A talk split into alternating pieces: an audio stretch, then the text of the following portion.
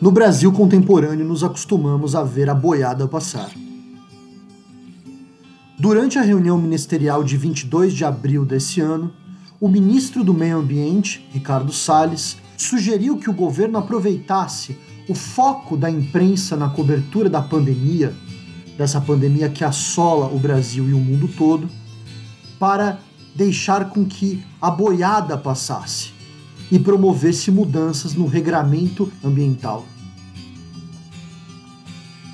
Ricardo Salles reclamava que tudo que o governo fazia, abre aspas, era pau no judiciário.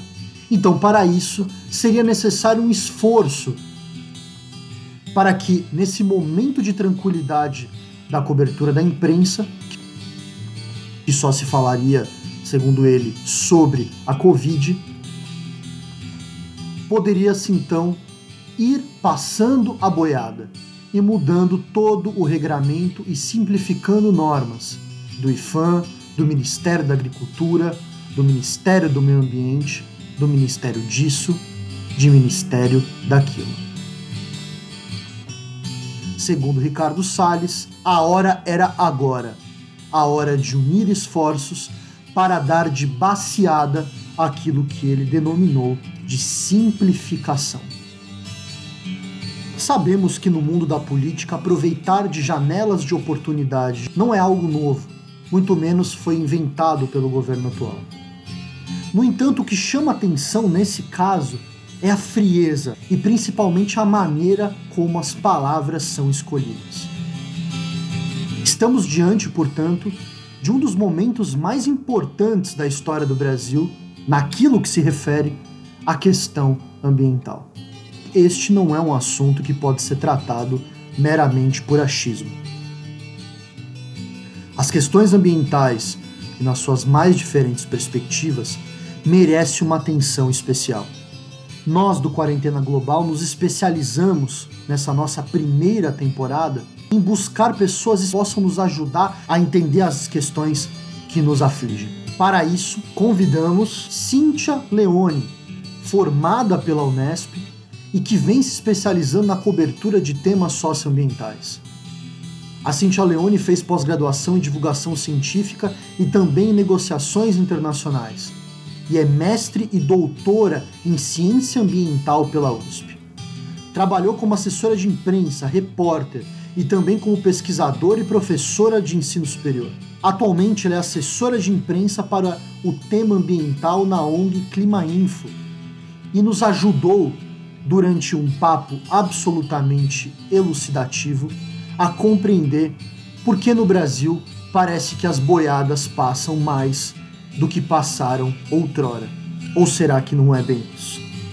Veremos o que Cíntia nos revela sobre essa questão.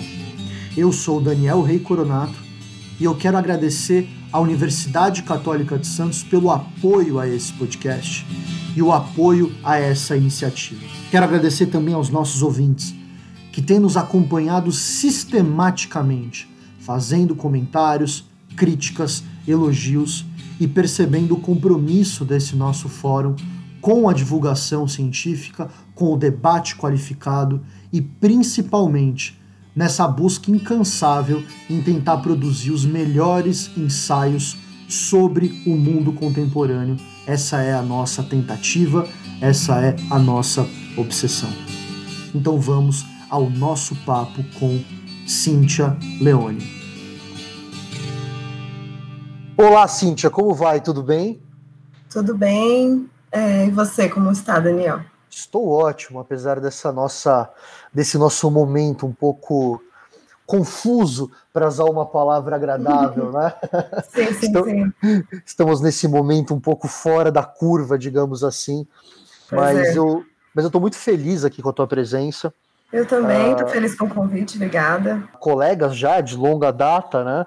Eu gosto muito desses reencontros e me parece que é o momento de nós discutirmos finalmente a questão ambiental e o Brasil uh, nesse contexto da questão ambiental. Eu acho que a gente não pode mais desviar uh, desse assunto. Nosso ouvinte deve lembrar bem uh, nessas últimas, nesses últimos dois anos, né, Cíntia? Talvez o, o Brasil e o tema ambiental tenha de novo sido catapultado para todos os jornais do mundo, mas nessas últimas semanas o assunto voltou com toda a força quando o nosso ministro do Meio Ambiente é, sugeriu e também sugeriu também é uma palavra leve que o uso da, da, da, pandemia poderia ser um uso político vantajoso para que nesse momento se passasse a boiada, né? É, algo do tipo, vamos aproveitar que eles estão ainda olhando para um lado e a gente pelo outro. Né? Então eu quero agradecer demais a tua presença, né, demais, e eu queria muito que a gente pudesse então bater um papo sobre essas questões, porque eu tenho a impressão que o nosso ouvinte está carente de um papo sobre esse assunto que vá uh, direto ao ponto e que a gente consiga demonstrar todas essas questões. Legal. Cíntia, deixa eu fazer uma pergunta para você, porque me parece a questão mais, mais óbvia. Para muitos dos nossos ouvintes, ela não é uma questão simples. Afinal de contas, o meio ambiente ele tem algum tipo de governança global? Né? Ah, as, o, as, instituições internacionais dos estados, como é que eles lidam ou vêm lidando com essa questão da área ambiental? A gente pode afirmar que existe hoje algo como um regime internacional ambiental? É uma excelente pergunta para a gente começar a conversa, viu, Daniel?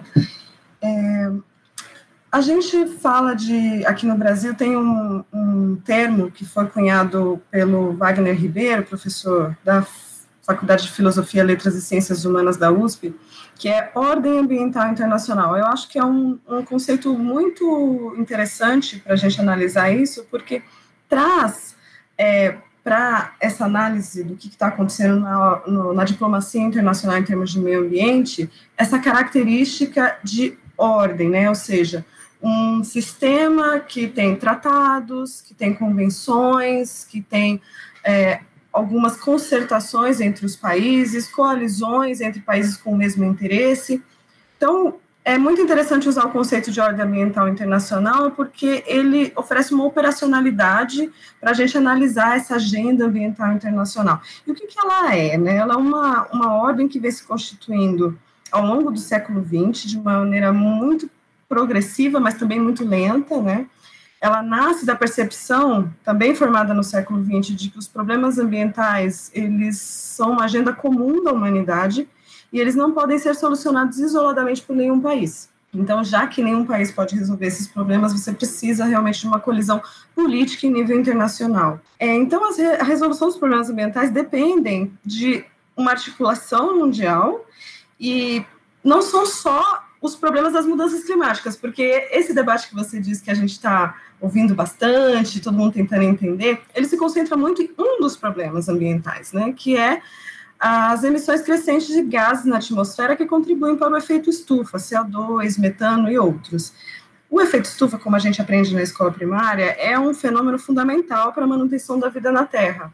Mas, ao ser exacerbado, ele pode comprometer severamente não a vida no planeta, mas a organização social humana neste planeta. Então, as emissões crescentes é, elevam a temperatura média da Terra, alterando, talvez de maneira definitiva, o clima. E é isso que a gente chama de mudanças climáticas. Né? Esse é um dos temas e tem ganhado muito protagonismo nos últimos anos, mas há outros problemas ambientais que compõem essa ordem ambiental internacional. Eu vou citar só três exemplos para a gente entender um pouquinho.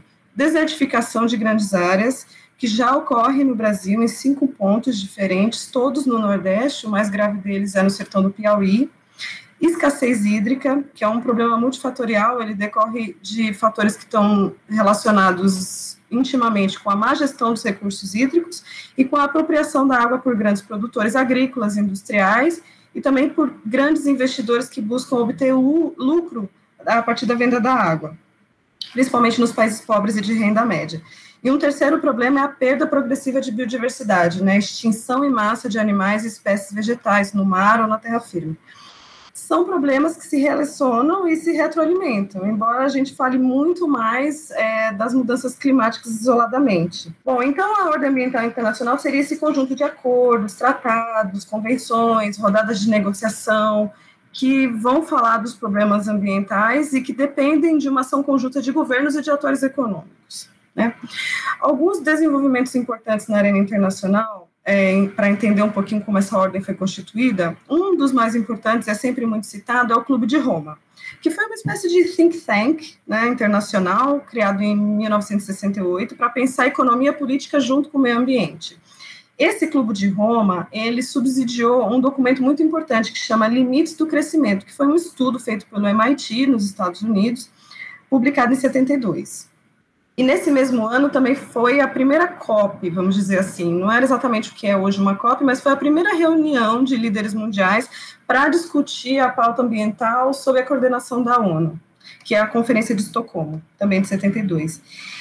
Bom, e a partir daí você começa a ter uma série de convenções para a área ambiental, mas muito setorizadas. Então, você tem uma convenção para a proteção dos biomas, você tem uma convenção para falar de poluição atmosférica, você tem um protocolo para falar sobre a camada de ozônio, que inclusive foi um, é um exemplo né, é, bem sucedido de cooperação para um problema ambiental, a resolução do problema da camada de ozônio. Muito bem, em relação às mudanças climáticas, eu posso exemplificar as relações internacionais se organizando com alguns pontos chaves. Eu pensei em quatro pontos principais para a gente entender um pouquinho. Tem o relatório Brundtland, que é um documento de 1987.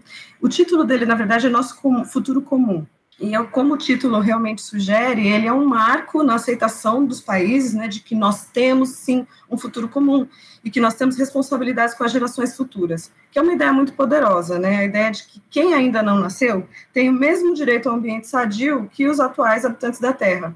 E desse conceito nasceram campos de pesquisa muito interessantes, como o direito geracional, por exemplo. É, e desse relatório, esse relatório recebeu esse nome, Brundtland, é, porque ele foi formulado pela liderança da Gro Brundtland, que foi ministra do Meio Ambiente da Noruega, é uma diplomata, depois ela se tornou primeira-ministra no momento em que ela fazia esse relatório, e ela que co coordenou essa coalizão de cientistas e pensadores em nível mundial para falar da questão das mudanças climáticas. Esse esforço, né, é, ele apresenta uma visão muito crítica do modelo de desenvolvimento adotado pelos países industrializados, que foi reproduzido pelos países pobres e de renda média.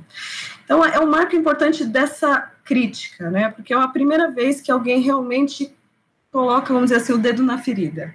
O modelo de desenvolvimento é o problema ambiental que a gente está enfrentando.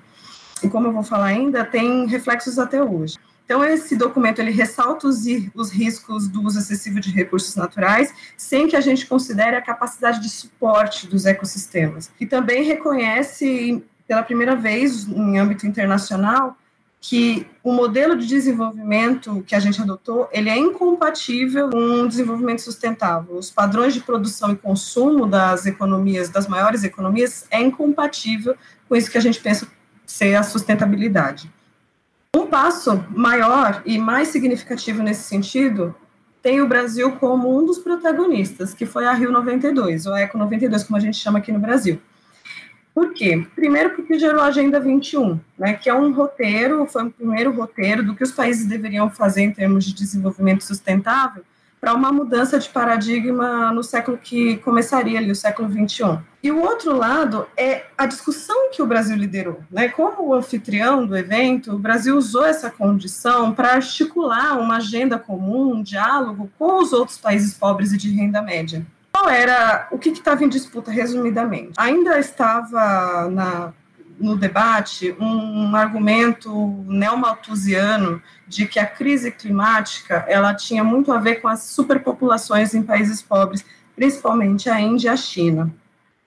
Então, né, na Eco 92, os países pobres e de renda média colocaram de maneira clara que, é, sim, nós temos é, responsabilidades comuns, mas elas são diferenciadas.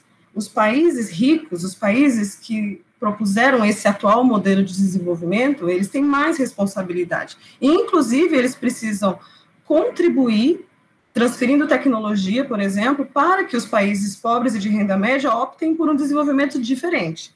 Então, foi uma postura muito ambiciosa do Brasil, que teve um sucesso muito grande, vamos dizer, deu formato para toda a discussão diplomática na área ambiental a partir daí. E também foi importante para trazer para o debate ambiental não só os países pobres, mas também as populações dos países pobres. O que, havia? Havia uma percepção muito forte de que o debate ambiental era uma forma dos países ricos limitarem a capacidade de desenvolvimento dos países pobres. Então, ao ingressar e liderar uma colisão de países pobres de renda média pelo clima, o Brasil desfez essa percepção e isso vai ter um reflexo profundo na formação da direita e da esquerda do espectro político que a gente tem hoje. Antes, o debate ambiental era visto como uma agenda liberal. É, ela passa, então, a assumir, a partir daí, contornos socioambientais. E a compreensão de que os problemas do capitalismo que geram a pobreza, que geram a exclusão, são os mesmos que causam a degradação do ambiente. Isso foi muito importante também para começar a reorganizar a esquerda mundial que ainda estava sob o impacto da desintegração das ditaduras socialistas, e apresentava uma nova frente de batalha, então, para essa esquerda. É, eu vou falar um pouquinho sobre isso mais adiante, mas é, é importante ter também que ter claro que isso também teve uma consequência no efeito oposto, porque distanciou o pensamento de direita da agenda ambiental e criou uma percepção que é muito presente hoje no senso comum de que o meio ambiente é coisa de comunista. Pois é. Depois da ECO 92, um outro marco importante, relatório Brundtland, ECO 92, aí eu destacaria o protocolo de Kyoto. O protocolo de Kyoto é importante pelo retumbante fracasso que foi. Nós que fizemos o ensino médio ali nos anos 90, né, a gente lembra bem da importância que se dava para esse tratado, que foi criado em 97, e foi efetivamente assim o primeiro compromisso em nível internacional com metas claras, ambiciosas, rígidas para a redução é, da emissão dos gases que produzem o efeito estufa. Por que foi um fracasso? Porque o afastamento da direita, né, do pensamento liberal e dos interesses dos países ricos no debate ambiental, ele ganhou um contorno dramático aí com o maior poluidor do planeta, que é os Estados Unidos, e também a maior economia, simplesmente ignorando o protocolo. Então, novamente, aqui a gente vê a importância da diplomacia para a questão ambiental. Né? Não dá para abrir mão da diplomacia para resolver os problemas ambientais. Se não houver uma concertação política em nível internacional envolvendo todos os atores, esse nosso futuro comum ele está na ribalta, ele está em questão. E aí, o último, o quarto né, aspecto em relação às mudanças climáticas que eu acho muito importante na diplomacia é o Protocolo de Paris. É, na verdade, eu diria assim, o ano de 2015, porque também é o ano da Agenda 2030, né? Que é semelhante à Agenda 21, ela estabelece 17 metas em diferentes áreas para a mitigação das mudanças climáticas em nível mundial. Na verdade, 2020, 2030, né, que é o 2030 de 2030, ele já está logo aí. É, e o protocolo e a Agenda 2030 estão no, no, sob o mesmo questionamento de sucesso ou fracasso que o protocolo de Kyoto estava até a chegada de outros protocolos. Então, a gente está observando o mesmo desenho do que aconteceu no protocolo de Kyoto. Ou uma mudança de distribuição do poder geopolítico no mundo pode forçar os Estados Unidos a pactuar ou repactuar os termos desse acordo, ou a gente ainda não sabe qual o impacto da ascensão de uma direita antiambiental em nível mundial vai ter para o, o, desfecho do que é o ano de 2015 e o Protocolo de Paris. A gente ainda não sabe exatamente qual é o desenho que os analistas futuros vão fazer desse esforço de 2015, mas de qualquer forma ele é um marco desse processo. Ele pode resultar num, num, num chamamento dos Estados Unidos para um, uma uma diplomacia sem que ele tenha muito outra opção, ou ele pode significar um fracasso semelhante ao protocolo de Kyoto e agora com é, consequências mais dramáticas, já que já se passou muito mais tempo e a necessidade de reduzir as emissões são ainda mais urgentes. Né? Cindy, deixa eu fazer uma pergunta para você, porque eu acho que tem a ver também com isso que você estava comentando agora há pouco, dessa criação desse espectro político. Tá? É interessante isso, né? Porque não é óbvio. Num determinado momento, quando se falava da questão ambiental, principalmente na época dos militares e depois dos anos 90, falava-se muito da tentativa de interferência estrangeira nos assuntos nacionais. Né? Como se a pauta ambiental fosse uma pauta do imperialismo internacional. Isso era muito próximo. Vários partidos de esquerda, inclusive no Brasil, encampavam isso em outros países. E de uns anos para cá, a coisa meio que foi levada para um outro nível até porque me parece que há um certo debate entre, entre civilização e barbárie, entre uh, esse mundo de fake news e, esse, e a ciência em si. Tá? Uhum. Uh, me parece que as conspirações e, e, e esse mundo de, de desinformações né, que iniciam na Terra plana até os negacionistas de todos os tipos, eles foram fundamentais nesse processo. Né? É, você, uhum. você, você percebe isso também ou não? Claro, eu percebo com muito interesse, com muita curiosidade. É, eu vou te dar um, um, um, exemplo, assim, que eu acho que tem algumas pessoas em nível mundial começando a estudar o que a gente está chamando agora de diplomacia científica, que é um, uma maneira de aproximar os países, não pelas vias de governo, vias, né, pasta de relações internacionais como é normalmente, mas também pelas universidades, pelos intercâmbios, pelos professores visitantes que vão e vêm. Isso cria muita co coesão no discurso, né? E em pautas como agora a gente está vendo com a crise do Covid, como isso é importante. Mas na área ambiental, isso já vinha sendo feito com muita, com muita força, porque você tem uma série de instâncias, como o IPCC, que são necessariamente é, diplomacias científicas, né? São pesquisadores do mundo inteiro estudando e trocando informação e é, trocando é, recursos, inclusive financiamentos. Então, isso tem crescido muito e na área ambiental ela é crucial. Qual o aspecto que eu chamaria a atenção? É, os é, atores que vamos colocar aqui, que somos os, os, players poluidores, são as empresas de combustíveis fósseis, principalmente, elas se engajaram numa política de financiamento de falsa ciência. Como isso funciona? Pesquisadores, que muitas vezes não são exatamente climatologistas ou cientistas do clima de alguma área correlata, se engajam em defender pautas contrárias àquelas que os, os cientistas do, vamos dizer, do maior consenso científico defendem.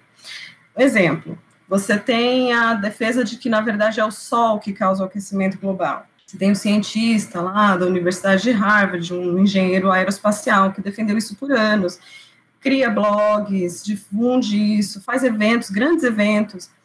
É uma, é uma, vamos dizer assim, uma hipótese muito sedutora, porque ela retira completamente a responsabilidade do cidadão comum, né? é o sol que está fazendo isso, eu não posso fazer nada, e dos grandes poluidores. Então, quando você vai ver esse pesquisador, quem financia ele? Não é a NASA ou qualquer outro instituto de pesquisa dos Estados Unidos, mas é a ExxonMobil não são poucos fundos. Então, assim, o cientista que se engaja na narrativa contrária, ele ganha muito dinheiro. Isso tem um precedente histórico importante, que foi a questão do tabaco. Você teve um financiamento das empresas de tabaco para cientistas que diziam que o tabaco não causava câncer. Você tinha todo um consenso científico dizendo causa, e você tinha minoritários falando não causa. E aí a imprensa, até pelo imperativo ético, né, costumava dar né, espaço para os dois. É muito comum você ver quando a gente vai falar de mudanças climáticas na imprensa, sempre tem alguém que ia trocar, ah, mas e o outro lado? Quando você coloca uma pessoa contra um consenso científico e colocar esses dois lados equiparados, né, só isso já é um viés. Você já está enviesando, porque não são, não é o outro lado. Você tem uma corrente muito minoritária, no caso do tabaco e agora no caso das mudanças climáticas. E quando você vai ver quem são essas pessoas, ou elas não têm a formação adequada para falar o que estão falando, não estão amparadas por uma instituição que realmente tenha prestígio e, e, e tradição naquela área de pesquisa, e frequentemente são financiadas por produtores de combustíveis fósseis, como Fundação Koch, uma série de atores que se engajaram no final dos anos 90, principalmente neste século, a financiar a falsa ciência do clima. Tem matérias muito interessantes no Guardian sobre isso, é, desde 2015, pelo menos, quando o primeiro escândalo surgiu, que é o escândalo é, do Willy Sun, que é esse que eu acabei de mencionar, da questão do Sol estar causando a, o aquecimento global. Desde esse escândalo, que foi em 2015, você tem reiteradas matérias no Guardian, no New York Times, no Washington Post, no Financial Times, mostrando, olha, tal produtor de petróleo financia tal fundação que promove constantemente fake news sobre o clima.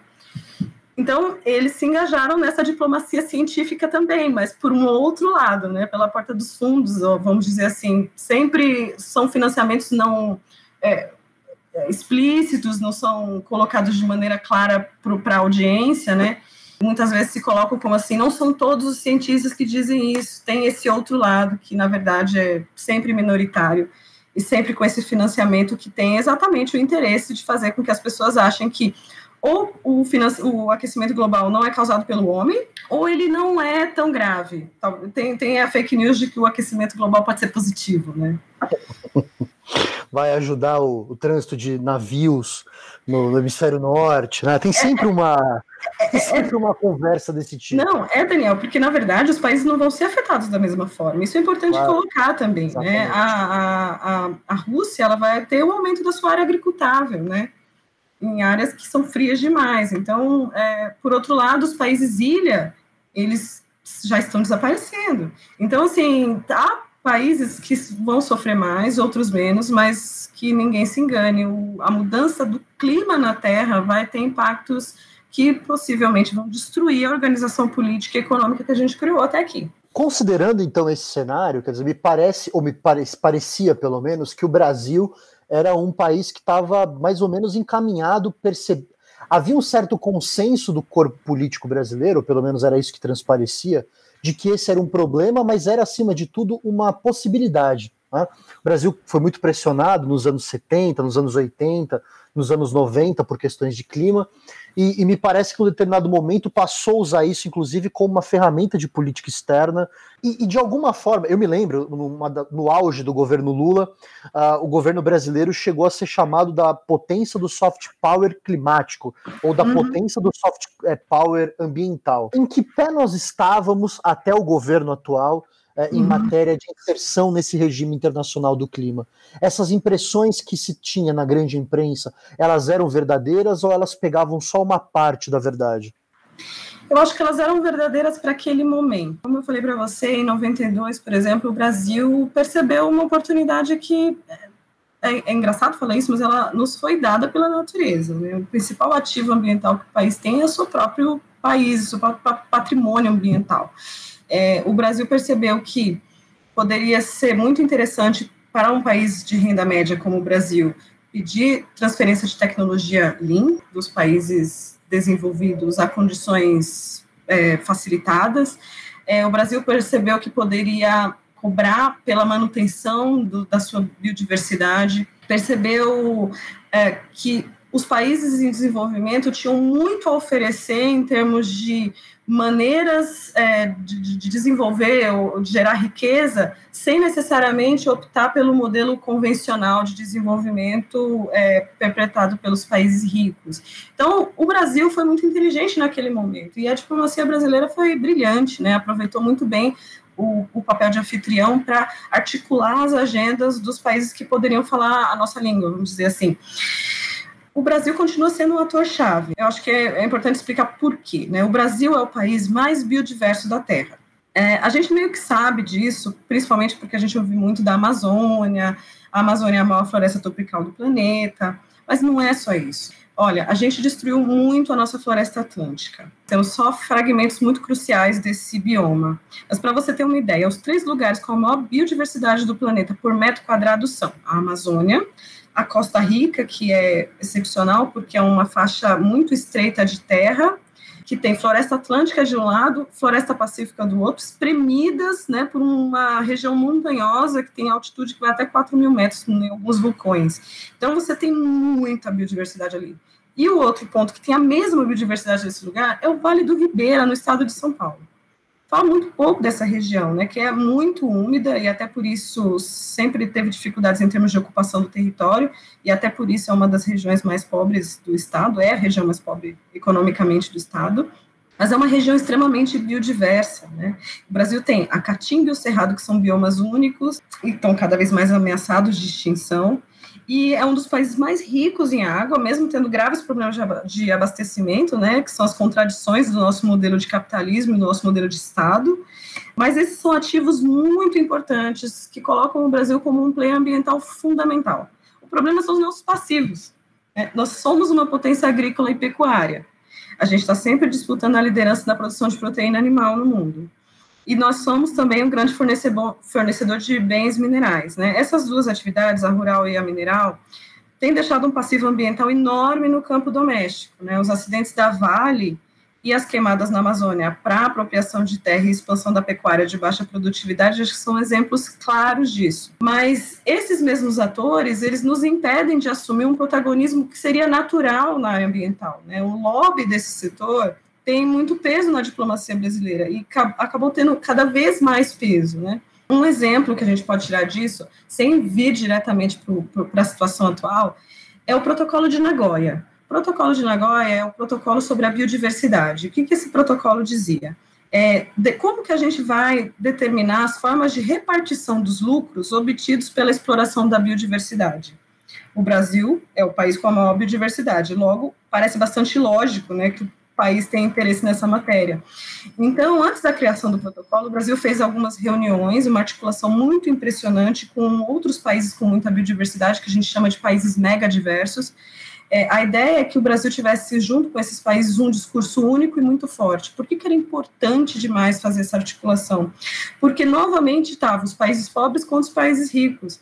Os países ricos detêm né, os atores que querem explorar a biodiversidade sem ter que pagar por ela, ou para as comunidades tradicionais que têm esse conhecimento sobre aquela biodiversidade, uma planta, um, um, uma formiga, um, uma casca de árvore, um peixe, enfim. Então, a ideia é que as indústrias farmacêuticas e químicas que estão majoritariamente nos países ricos queriam fazer isso que a gente chama de biopirataria. O Brasil sempre brigou com relação a isso. A diplomacia brasileira sempre se envolveu na questão da biopirataria. Acho que um caso bem interessante de colocar é o cupolate. Quando a Embrapa fez um esforço enorme com comunidades da Amazônia para desenvolver um chocolate de cupuaçu e o Japão patenteou. Então, assim, o Brasil tinha isso como uma questão muito importante para falar de desenvolvimento sustentável, floresta, valor da floresta em pé. Muito bem. O que, que aconteceu? A agricultura brasileira só produz, assim, produz principalmente culturas exóticas, né? Soja, laranja, nada disso é da nossa biodiversidade. Então, o receio desse setor de ter que pagar mais para produzir laranja, soja, etc., é, articulou um lobby muito forte que fez com que o Brasil, depois de ter praticamente criado o protocolo, porque essa é a verdade, o Brasil articulou com os megadiversos um texto tão denso que foi muito difícil para os países Suíça, principalmente Canadá, Japão e Estados Unidos, quebrar aquilo. Então, no final, o acordo era muito favorável aos países biodiversos o lobby do setor agrícola brasileiro fez com que o Brasil não ratificasse o acordo. O que, isso significa? Significa que o país com a maior biodiversidade do planeta não pode tomar palavra, né, ou fazer modificações num protocolo que ele mesmo ajudou a criar, porque ele não ratificou, por decisão do nosso Congresso, que é bastante dominado pela bancada ruralista. Então, assim, um exemplo né, de, de, de como o Brasil acaba contradizendo esse potencial de player ambiental está aí no protocolo para a biodiversidade, o protocolo de Nagoya. E hoje o Brasil vive uma situação muito difícil do ponto de vista da diplomacia para o meio ambiente, mas é importante dizer que ela não começa agora, né? O vexame do protocolo para a biodiversidade é resultado de um contexto político do governo Dilma, por exemplo. E nos governos Lula e Dilma, o Brasil deu muita munição para o criticismo internacional. Eu gostaria de destacar dois pontos principais nesse sentido, porque eles têm muita prevalência para a percepção do Brasil lá fora. Um é a relação do Brasil com as comunidades indígenas e quilombolas do país. No governo Dilma, a gente inaugurou é, um dos maiores crimes ambientais recentes do país, que foi a usina de Belo Monte. O projeto da usina é uma reedição de projetos de hidrelétricas de ditadura militar. E é basicamente o quê? Inundar enormes áreas de floresta nativa, densa e intacta, gerando pouca energia elétrica. Um caso emblemático do período ditatorial foi a hidrelétrica de Balbina, financiada pelo Banco Mundial. E agora Belo Monte. São, são projetos completamente análogos. E além de não dar uma área absurda de floresta, gerando imediatamente enorme decomposição e emissão de CO2 só da, da mata que você afundou na água, tanto Balbina como Belo Monte destruíram uma série de organizações sociais indígenas. Comunidades locais tiveram que ser deslocadas, isso desestruturou completamente o contexto social daquelas regiões amazônicas, né? O caso de Belo Monte, por exemplo, os trabalhadores que foram construir a usina, toda a população deslocada e até algumas trabalhadoras do sexo que foram atraídas por essa quantidade de trabalhadores para construir a usina, eles acabaram dando origem é, ao contexto social que a gente tem hoje em Altamira, que é a cidade mais violenta do país. Se a gente pegar dados de segurança pública por habitante, a criminalidade é alta, tem uma desconfiguração social, uma vulnerabilidade muito grande, é, presídio controlado por facções criminosas.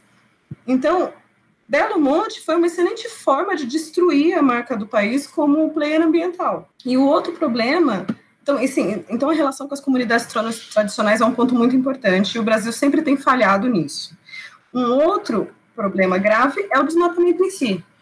Por quê? Porque o Brasil, até muito recentemente, poderia assumir metas ambiciosas na área ambiental, porque a nossa matriz energética, que é o que pega para o resto do mundo, é o problema do restante do planeta, a nossa matriz energética é relativamente limpa. É claro que a gente pode questionar a limpeza das hidrelétricas, eu acho que o exemplo que eu acabei de dar mostra isso. Mas, de uma maneira geral, as hidrelétricas e o etanol, que o país adotou lá atrás, por razões que não eram ambientais, mas por questões políticas, científicas e econômicas de outra ordem, nos deram um privilégio de ter pouca pressão sobre descarbonização do nosso consumo de energia elétrica, por exemplo, ou sobre a nossa frota de veículos. Que não é o caso dos países ricos, que muitos ainda têm uma frota movida a diesel, por exemplo. Então, o nosso calcanhar de Aquiles é a mudança no uso da terra, tirar a floresta para colocar pasta. É aí que a gente está emitindo. E é isso que nos coloca, inclusive, como um dos maiores emissores de gases causadores do efeito estufa. Bom, como o problema está concentrado numa coisa só, parecia que era fácil de resolver, né? Mas é só na teoria, porque novamente a gente tem o lobby da elite agrária que nos impede de avançar nesse ponto. E aí a gente chega nessa questão de passar a boiada. O que eu acho que tem de diferente nesse momento é que o governo Bolsonaro ele está escancarando um aspecto que já vinha progressivamente tomando conta da diplomacia do Brasil para a questão ambiental. Então, está escancarando, por exemplo, no vídeo do ministro do Meio Ambiente falando que tem que passar a boiada mesmo. É, e, aí eu queria tratar um pouco dessa questão, né? Porque, assim, é, me parece muito interessante é, é essa abordagem, porque meu incômodo, Cíntia, sempre foi muito grande com relação ao, ao seguinte discurso. Tá? Deu-se sempre a impressão que a, a, a chegada do, do, do Salles a, ao ministério teria sido a, causa de todos os males. Né? E, e, você coloca de uma maneira muito interessante, estou aprendendo demais com a tua fala, que já havia um processo anterior. Né? É, não Belo Monte, todas as questões ligadas com pautas durante o governo Dilma. A Dilma chegou a perder muita base social por conta de algumas dessas ações, e não sei se influenciou diretamente, mas teve um impacto sim, nem que for um impacto indireto no, no próprio processo de impeachment. Agora, me parece que esse momento que a gente, por mais que ele não seja um mal de origem, tá falando de uma coisa muito estranha, não tá? Assim, é, é a gente tá falando de um momento muito, muito diferente. Eu vou, eu vou colocar uma palavra aqui, eu quero que você me corrija se você achar que eu sou que eu tô sendo muito negativo ou se eu, eu estiver sendo muito catastrófico. Tá? Acho Nós que você está certo em ser excessivamente catastrófico. é um momento distópico, né? Assim, para uhum. falar o português claro, porque é, a, gente tá, a gente não está acostumado com esse tipo de palavreado. Né? Uhum. Com, com, essa política que nós sabemos que funciona assim, mas feita dessa maneira crua, e isso não ser responsável por derrubar o ministro ou ser responsável por uma ação coletiva. Uh, e eu não sei nem de quem, percebe? Porque dá a impressão que eu estou uhum. cobrando alguém de fazer isso, mas parece que é uma certa letargia. É, o que eu queria ouvir de você é o seguinte: o que é que tem de, de, de novo nesse processo? Ah, porque me parece que tem, né? Eu acho que tem. Eu acho que o que tem de novo, efetivamente novo, é a percepção das pessoas. Porque, veja, a gente já veio desmanchando a nossa legislação ambiental a partir do final do governo Dilma. Quando o governo Temer entrou, a gente teve também uma MP da grilagem. A gente teve uma certa de uma, uma série de boiadas que foram passando. Só que a gente não se escandalizava, porque a coisa não estava tão escancarada, ela não era tão descarada como está sendo agora, sabe? Então, a, a, grande novidade é a percepção das pessoas. Elas estão vendo de maneira muito crua, sabe, a destruição não só da nossa legislação ambiental, mas também da nossa imagem como país, a nossa marca país no, no que diz respeito a negociações ambientais. Então, isso eu acho que é o que mais choca. Mas, além disso, a gente também está vendo, assim, vamos dizer assim, esse lobby agrário, ele já era bastante, vamos dizer assim, rígido, ele, ele já era bastante agressivo, essa palavra que eu usar. Então, o lobby agrário ele já era bastante agressivo antes, agora ele se sentiu mais à vontade, né, sabendo que ele tem dentro do governo atores que não só estão dispostos a comprar essa agenda, mas também falar publicamente dela.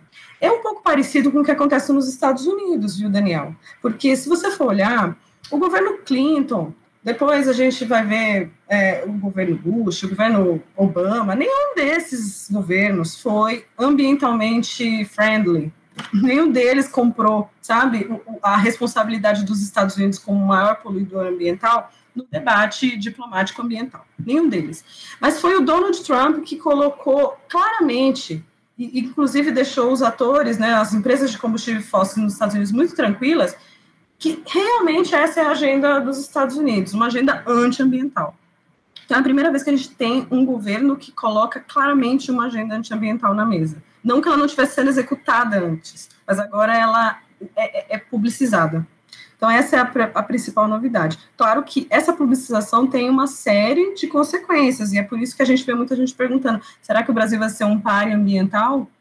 Eu acho que essa não é uma pergunta tão fácil de responder, sabia? Porque, por mais que a gente perceba que sim, isso vai afetar definitivamente a marca do Brasil, isso vai dificultar de maneira absurda as nossas negociações ambientais no futuro, tira o Brasil de uma posição que ele construiu ao longo de muito tempo de é, ser uma liderança, de cobrar dos países mais poluidores, tirou o Brasil disso. Mas eu não tenho mais condição de fazer isso. Então a gente agora é o país que é cobrado. Então mudou muita coisa, mas ao mesmo tempo é difícil simplesmente dizer que o Brasil vai ser um pai ambiental. Muitos analistas estão indo por aí, sabe? E eu acho que, inclusive, esse argumento é importante para até pressionar o atual governo. Mas, na verdade, a natureza do Brasil, nós nunca vamos poder ser considerados, desconsiderados, assim, pela natureza do Brasil, nós nunca poderemos ser desconsiderados para uma coalizão mundial pelo clima. Né? Nenhum país pode resolver sozinho os, planet, os problemas ambientais do planeta, mas alguns sozinhos podem tornar as coisas bastante difíceis. E o Brasil é um desses países, porque a gente tem a maior porção da maior floresta tropical do planeta, que é a floresta amazônica. Esse é o primeiro aspecto. Né? Regula o fornecimento de matéria orgânica para o Oceano Atlântico, por exemplo. Se você olhar no, no Google Earth, né, você vai ver ali a, o rio Amazonas, que vem lá dos Andes, né, nasce com as águas que derretem nas geleiras dos Andes, e aí cria toda essa bacia imensa. Quando ele deságua ali no Pará, o, a mancha que você tem no oceano, ela até é mais escura, essa, a marrom, assim. Por quê? Porque é uma quantidade absurda de matéria orgânica que vai é, ter impacto fundamental não só na cadeia alimentar do Oceano Atlântico, como de todos os mares do planeta. É, é, é, é essa a importância da floresta amazônica. Né? Ela regula o regime de chuvas, né, os chamados rios voadores, que eu acho um termo excelente, eu acho muito bonito, que é exatamente isso, são rios voadores, né, rios de, de vapor de água, que fazem a chuva do sudeste brasileiro, que tem reflexos importantíssimos para todos os nossos vizinhos, chuva para a Argentina, para todos os nossos vizinhos, mas também ajuda a regular é, todo o clima da Terra, né? Sem a floresta amazônica, a intensificação da, do desmatamento na Amazônia vai intensificar os processos de desertificação no mundo inteiro. Então, eu acredito que vai haver sim um esforço para trazer o país de volta à normalidade diplomática na área ambiental. Não dá simplesmente para excluir o Brasil. Ah, eu não vou te dar dinheiro. Ah, você não. Não dá. Nós temos um ativo muito importante para ser simplesmente ignorado. Ao mesmo tempo, eu fico pensando o seguinte, né? E a gente só vai, claro, saber exatamente lá na frente, né? Mas aqui no meio desse, de, desse contexto extremamente complexo e conturbado, eu costumo pensar assim que talvez o governo Bolsonaro esteja comprando uma briga que não tem nenhuma condição de vencer, porque há interesses importantes e muito profundos sendo contrariados dentro do país e fora, porque nós estamos num contexto de globalização, nós estamos num contexto de interdependência cada vez maior em todas as áreas, então não dá para o Brasil sozinho condenar o mundo a uma catástrofe, ambiental. Eu não acredito que os outros países vão aceitar isso de maneira pacífica. Eu acho que o Brasil vai ser é, pressionado a mudar esse, esse comportamento queira o governo Bolsonaro ou não. Qual foi já o estrago que nós tivemos com a chegada do Ricardo Salles para a política externa é, brasileira. Nós tivemos alguns pontos de desagravo, né? Que, e eu tenho dito isso aqui no podcast há algum tempo, que o, primeiro, o primeiro morto né, desse, desse, dessa nossa pandemia foi a cooperação internacional numa escala mais ampla. Né? Você uhum. percebe que há um fechamento dos espaços dos países, há um fechamento de fronteiras. A gente está experimentando um momento muito complicado e, e, me parece que na questão ambiental, mesmo essas ações, elas estão sendo feitas de maneira muito bilateral. Né? inclusive impactando em acordos comerciais que o Brasil poderia vir a ter com a União Europeia e tudo mais. Você consegue destacar alguns desses momentos ou alguns desses atores é, que a gente possa mostrar é, ou exemplificar como resultado da ação desse governo atual? Sim, eu, eu destacaria que o setor agrícola, ele deu um enorme tiro no pé, vamos usar esse termo, com essa ideia de ter um governo que vai fazer nossas vontades e vai passar a boiada. A publicização, né, a declaração de que é um governo antiambiental bate diretamente nesse setor. Então você já começa a ver algumas marcas querendo se desvincular do Brasil, a Timberland, por exemplo, que é uma marca de produtos para trilha, produtos esportivos, foi questionada pelos seus consumidores e até por alguns acionistas, né? Como pode comprar couro de um país que está destruindo a Amazônia para depois uma pessoa vestir esse tênis e explorar a Amazônia? É uma contradição impossível. Então, muitas marcas declararam que não querem ter relação com os produtos vindo do Brasil isso eu acho que a gente está só no começo, porque a gente, com a pandemia, um esforço que já estava sendo feito na, na, nos, nas economias centrais de descarbonização, ele vai se intensificar. E o debate que está sendo feito lá é: não adianta só eu descarbonizar a minha cadeia doméstica, né? Toda a minha cadeia produtiva, inclusive dos fornecedores de matéria-prima, precisa estar descarbonizada. Me parece que o Brasil vai perder muito mercado. E o, o setor que tende a perder mais mercado é exatamente o setor agrícola. Então, pode ser que o setor agrícola tenha, com essa ambição de ter um governo que faça todas as suas vontades, pode ser que o setor agrícola tenha criado, na verdade, um cenário de desvalorização dos seus próprios ativos. Não só de desvalorização do seu produto em si, mas das ações dessas empresas, né? É, a JBS está sendo questionada em nível mundial sobre boi de, de, desmatamento. É claro que a empresa vai se defender, muitos atores que produzem proteína animal estão ligados à degradação ambiental, mas é, com uma marca cada vez mais negativa do que vem do Brasil, fica muito difícil para essa empresa se defender lá fora. Então, fica cada vez mais difícil para o próprio setor. Então, eu acho que os, as primeiras vítimas estão realmente no setor que perpetrou esse lobby. Em segundo lugar, todos os esforços que o Brasil fizer daqui para frente, em termos de coalizão para salvar florestas, porque todos esses esforços requerem fundos, né? Então, você vai buscar um fundo numa instituição para falar de, de povos indígenas, falar de quilombolas. Ou esses, esses esforços vão precisar passar à margem do Estado, ou eles serão duramente questionados. Então, o que eu imagino é o seguinte: eu já eu estou vendo, por exemplo, na questão do Fundo Amazônia, uma articulação que a gente chama paradiplomática, né, em nível de governo de Estado e não no Estado brasileiro. Então, você vê o pessoal da Noruega, o pessoal da Alemanha querendo conversar com o governador do Maranhão, com o governador do Amazonas, com os governadores da Amazônia Legal. Isso é, é, um sinal muito, muito interessante, assim, no sentido de que talvez amplie as frentes diplomáticas, eu acho que é, é até positivo, mas, por outro lado, do ponto de vista do Estado brasileiro, isso é muito grave, porque retira o Brasil de uma negociação que pode ser de interesse estatal.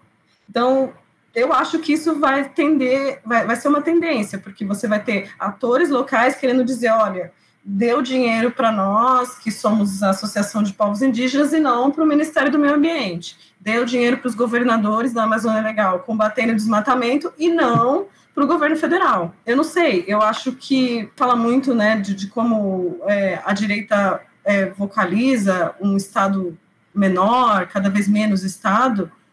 De uma maneira colateral, talvez eles estejam propondo isso, fazendo isso. Talvez o Estado federal brasileiro comece a perder cada vez mais poder de atuação.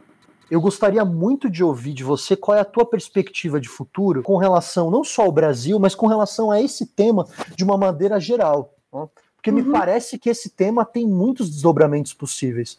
E eu vou, eu vou ser muito sincero contigo, quer dizer, é, de todos eles, o que mais me preocupa talvez por ser acadêmico como você, por termos na nossa carreira, fizemos carreira na pós-graduação em ensino público, né? uhum. uh, a nossa preocupação muito grande é com essa desinformação e também, aí eu, eu, eu, já fiz essa, eu já fiz essa meia culpa em público e já me disseram que eu não deveria ter feito, mas eu farei novamente. Eu acho que nós acadêmicos também temos um pouco de, de, de, de culpa, né? É, eu não gosto muito dessa palavra, mas um pouco de responsabilidade, acho que é melhor é, porque culpa cai numa outra, num outro campo. Porque esse, esse, essa desinformação, essa, essa sensação é, generalizada de que as pessoas elas vivem nos seus terraplanismos, tem um pouco da nossa incapacidade de se comunicar. Então, eu queria muito que você comentasse um pouco de uma maneira livre, aí pode ficar à vontade para explorar pelo lado que você quiser, como é que você imagina que essa questão ambiental ela vai ser uh, tratada no, daqui para frente, nos próximos meses ou nos próximos anos? Legal, Daniel. Olha, eu, eu vou destacar duas preocupações que têm é, me angustiado muito e uma possível solução. É, a primeira é a questão dos povos indígenas. É, nós temos no Brasil uma população de aproximadamente 850 mil índios, 850 mil pessoas indígenas, numa população de 210 milhões de habitantes. Então, é uma população muito pequena. É, muitas vezes você vê alguns membros do atual governo Weintraub, o próprio Salles falando de privilégio do, do, dos povos indígenas. Gente, eles são, sabe, um, uma comunidade de sobreviventes nesse país. Se a gente continuar a atual política e a emergência do Covid potencializou né, uma política de genocídio contra essas populações muito descarada, se a gente continuar com isso, a gente pode realmente desestruturar completamente essas comunidades, e isso vai ser uma chaga na nossa imagem como país, na nossa história, talvez até um pouco irreconciliável. Talvez a gente não consiga nunca mais se libertar da pecha, né, de ser um país que promoveu um genocídio contemporâneo. Então isso para mim é, eu vejo que o, os atores econômicos eles não dão a devida importância que isso vai ter para a nossa percepção externa, e ela vai ser enorme. Então, isso precisa parar já. Segunda coisa que mais me preocupa é a corrida tecnológica que a gente está perdendo é, com propostas de baixo poder, que agregam pouco valor à cadeia produtiva. Por exemplo, garimpo. Né? A gente está vendo o atual governo falando em garimpo, não é nem mineração, é garimpo que gera poluição, pouco emprego, destruição, desestrutura as comunidades, porque se você tem um rio poluído, você já não pode mais pescar, então você vai começar a ter é, migrações de natureza ambiental. Não tem nada de positivo com garimpo. E a gente está vendo que o governo quer apostar nisso, quer apostar numa agricultura que não respeita as leis ambientais, ou seja, não vai ser capaz de ter as certificações para ser exportada, quer apostar em devastação da floresta para colocar boi em cima, outra vez, uma outra cadeia produtiva que tende a um fracasso, tende a ter baixo valor agregado, em vez de olhar para onde está todo mundo olhando, que é descarbonização da economia. Isso já era um sinal muito grande nas economias centrais.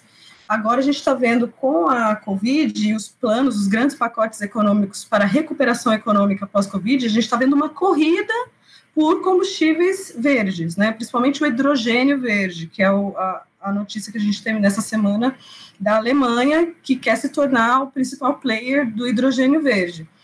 A gente, e, o Japão está envolvido nisso, a Coreia do Sul, enquanto o Brasil está falando de, de garimpo. A gente não pode ficar preso no século XIX.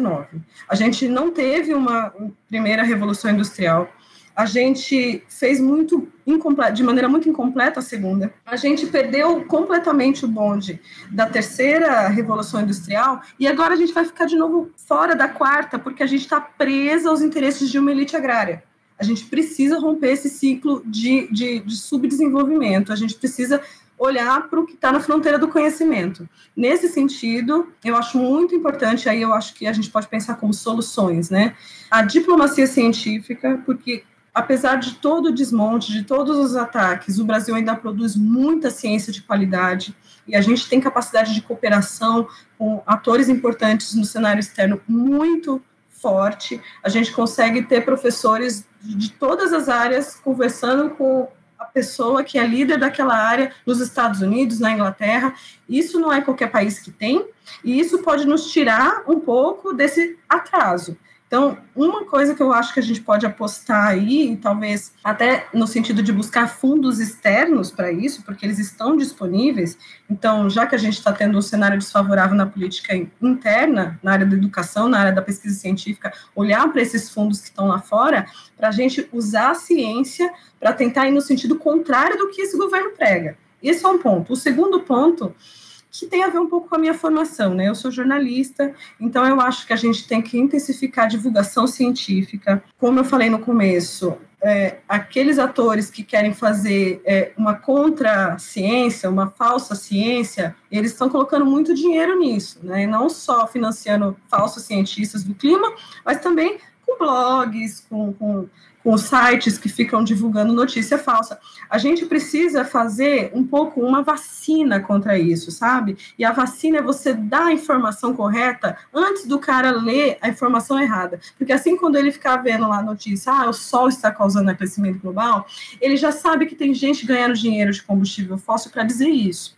Então, a gente precisa usar a comunicação social para ir inoculando e vacinando a população contra essas notícias, porque só assim a gente vai conseguir fazer com que a população deixe de eleger atores antiambientais para cargos cruciais como a presidência da República. Eu quero te agradecer demais pelo papo, demais. É, foi incrível, incrível. Você absolutamente tratou de quase todos os pontos essenciais. Eu tenho certeza que quem nos ouviu uh, foi presenteado com esse papo. Pressuponho que a gente tem ainda muitos assuntos para discutir, né? Esse papo poderia durar aqui mais uma, mais uma, duas, três horas, mais dois ou três programas. Eu quero te agradecer muito pelo tempo. Espero que a gente possa voltar a conversar, talvez em tempos até mais a menos. Quem sabe uma virada de maré. Né? Mas. Eu torço muito para isso. De fato, o horizonte não parece tão fácil. Cíntia, muito obrigado pela tua participação. Obrigada a você, Daniel. Foi um prazer. Queremos agradecer aos nossos ouvintes por ter nos acompanhado até agora e aproveitar para agradecer mais uma vez à Universidade Católica de Santos pelo apoio a esse projeto. Na semana que vem, teremos o último episódio da primeira temporada do nosso podcast e trataremos mais uma vez de um tema de grande interesse. Voltaremos em agosto com mais ensaios sobre o mundo contemporâneo. Espero que na semana que vem vocês possam nos acompanhar nesse grande finale dessa nossa primeira temporada. Um grande abraço a todas e todas e até lá!